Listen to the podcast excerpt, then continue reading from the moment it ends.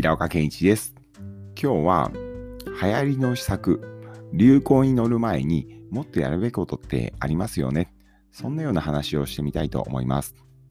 実はですね、僕年末年始結構多くの中小企業の社長さんとお会いしていたんですよ。だいたい1日2人ぐらいお会いしていたので、それで6日間12人かな。まあ、少なくとも10人以上の方たちとお会いしてたんですけれど、皆さん、大体年商的には、まあ、想像も含めてなんですけれど、大体3億から言っても30億ぐらいですかね。そういった会社の社長さんが多かったです。で、皆さんと話をしていく中で、まあ、どの社長さんも自社のウェブサイトをもっと良くしたい、良くすることに売り上げアップしたりとか、採用力を強化したいよなんて話をするんですね。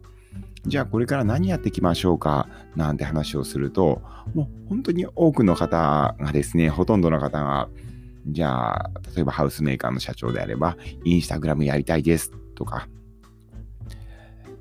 他にもそうですね、学習系のサイトさんの社長さんですと、じゃあ YouTube やりたいようであったりとか、もう皆さんソーシャルメディアやりたい、YouTube やりたい、場合によったらインタレストやってみたい、TikTok どうなんですか ?LINE アットどうなんですか？本当いろんなこと言ってくるんですよ。で、その気持ちすごいわかります。そういった新しい策ってなんかすごい効果ありそうじゃないですか。で、じゃあ、わかりました。ちょっとサイト見せてくださいよ。なんて形で、そのお話ししてる社長さんたちのサイトを見るんですね。そうすると、まあ、本当にどの会社さんもほぼ多分に漏れず、まあ僕らから言わすと、スタート地点にすら立ってないんですよ。もう例えばですけど、サイト、B2C 向けのサイトなのに、スマートフォンで見たときにちょっと表記がずれていたりとか、とは、そうですね、多いのはもう商品の詳細もわからない、価格も書いてない、口コミもない、事例もない、そんなような段階で、じゃあ何のためにソーシャルメディアやるんですか？何のために YouTube をやるんですかって話じゃないですか。基本的にはですね、もうしっかりじゃ、しっかりとしたサイトがあった上でもっと認知を広げていく、リーチを広げるために、じゃあソーシャルメディアやりますであったりとか、うちの商材っていうのは、もう動的なコンテンツ、YouTube でこの時系列に合わせて情報を提供することによって分かってもらえるんですよ。例えば、ピアノのレッスンであったりとか、運動系の、例えば筋トレの仕方であったりとか、そういう動画である必然性があるんだったらまだいいんですね。でもそうじゃない地方の中小、例えばですけど製造業の会社の社長さんがまだサイトボロボロなのに YouTube やりたいですって、まあ、やってどうするんですかって話なんですよ。もうこれは僕は本人にも直接言ってます。あの中途半端に言い方して、オブラートに包んで言っても相手のためにならないと思うので、ですので、まあ、はっきり言うと、本当にスタート地点にすら立ってないのに、その新しいことを追いかけて、なんかそれをすると、さも成果出せるんじゃないかって勘違いしちゃう。ここってもうすごい危険だなと思ってます。さすがに今回は話出てこなかったですけど、以前、まあ、何社か見てた時には、サイトがまだ微妙なのに、MA ってどうなんですかね？って。いやいや、MA ってお客さん何か分かってますかって。もうサイトがしっかりしていて、メルマガとか含めてのリストもたくさんあって、どう配信すればどういう成果が出るかっても勝ちパターンが見えてて、MA で自動化すればいいんですけど、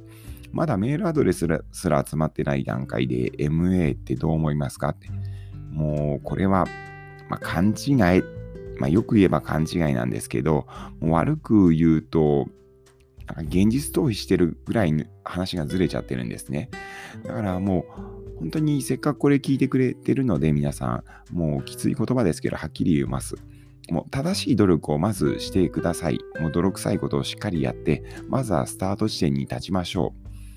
じゃあ具体的に何するかって、もうすんごい簡単です。例えば、地方の零細企業であれば、Google マイビジネスに登録しましょう。そして登録してから1週間に1回定期的に記事を投稿しましょう。で、もし知り合いの企業さんがいるんだったら、地方ってやっぱネットワークがすごい強いので、同じような企業さん同士仲いいじゃないですか。であればぜひもう相互リンクしましょう。ここれら Google マイビジネスの登録と相互リンク、このぐらいやることによって、最低でもですよ、地域名プラス商材名ぐらいでは、まずは上の方を目指しましょう。会社名でしっかりと上位表示しましょう。それもできてないのにソーシャルなんてやってる場合じゃないです。ウェブサイトの方もそうです。スマホ対応しっかりしましょう。商品の説明ページはしっかり書きましょう。導入事例があるんだったら事例を書いて、口コミがあるんだったら口コミを書きましょう。料金を書きましょう。どんなステップで御社の商品を使えばいいのか、その一連のお申し込みから使うまでのプロセスとアフターケアのところまで含めて全部掲載しましょう。MA やりたい。いやいや待ちましょうと。MA やる前に、まずは有益な資料であったり価格表なんかを一 PDF にすることによって、その PDF を欲しいんだったらメールアドレスくださいね。そんな形でまずはメールアドレスを集めましょう。最低でもそうですね、僕は5000ぐらいのメールアドレスがあったら MA やってみればいいんじゃないかなと思っていて、それ以前であればもう一括配信メールで十分です。そこで勝ちパターン見つけていきましょう。こんな形でですね、やることってまだまだたくさんあるんですよ。これら、ま地道なんですけれど、泥臭いこともやらずに、いきなり新しいこと、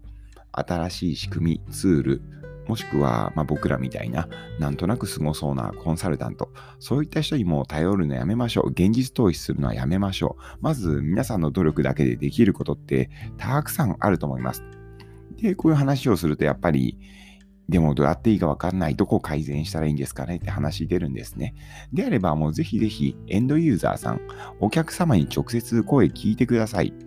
どうやって自社を知ったのか質問してみてください。そうすればどういうふうに流入経路を強化すればいいかわかります。自社のサイト、もう目の前で使わせてみてください。で、使ってる中で、あ、ここを使い勝手悪いな、なんていうのはすぐ言ってくれると思うんで、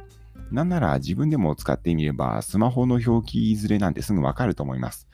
そんなような形で、まずわかんなければお客さんに聞きましょう。そうすれば、どういうふうに集客経路を構築するのか、サイトをどういうふうに改善すればいいのか。こんなのはもうすぐ手に取るようにわかるんですよ。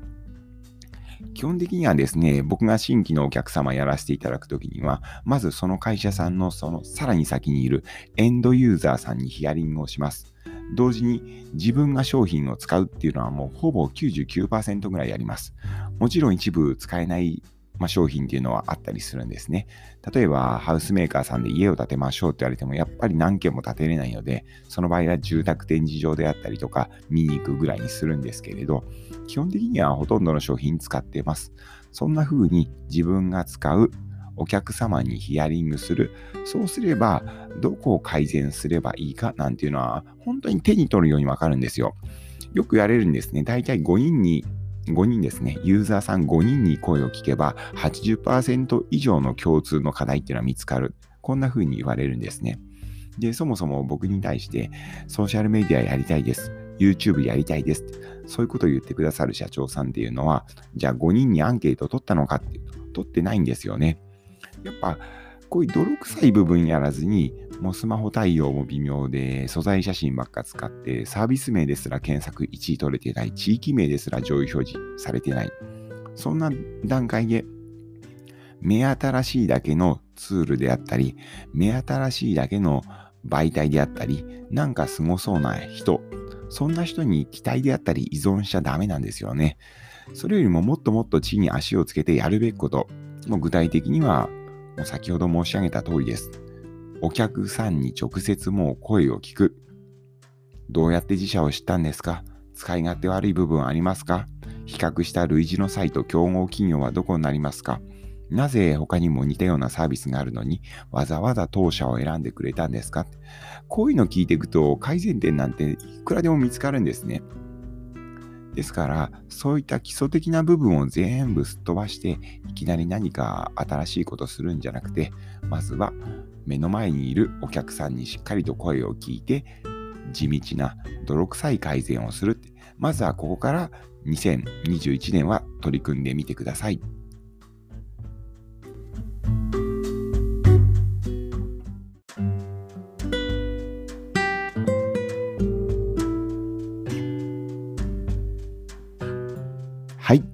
今日の話はいかがでしたか？小さな会社向け自分でできるマーケティング論。今日の話が勉強になったなと思ったら、ぜひ実際に手を動かして自社のマーケティング活動に活かしていただければ幸いです。ではまた次回の音声でお会いしましょう。それでは。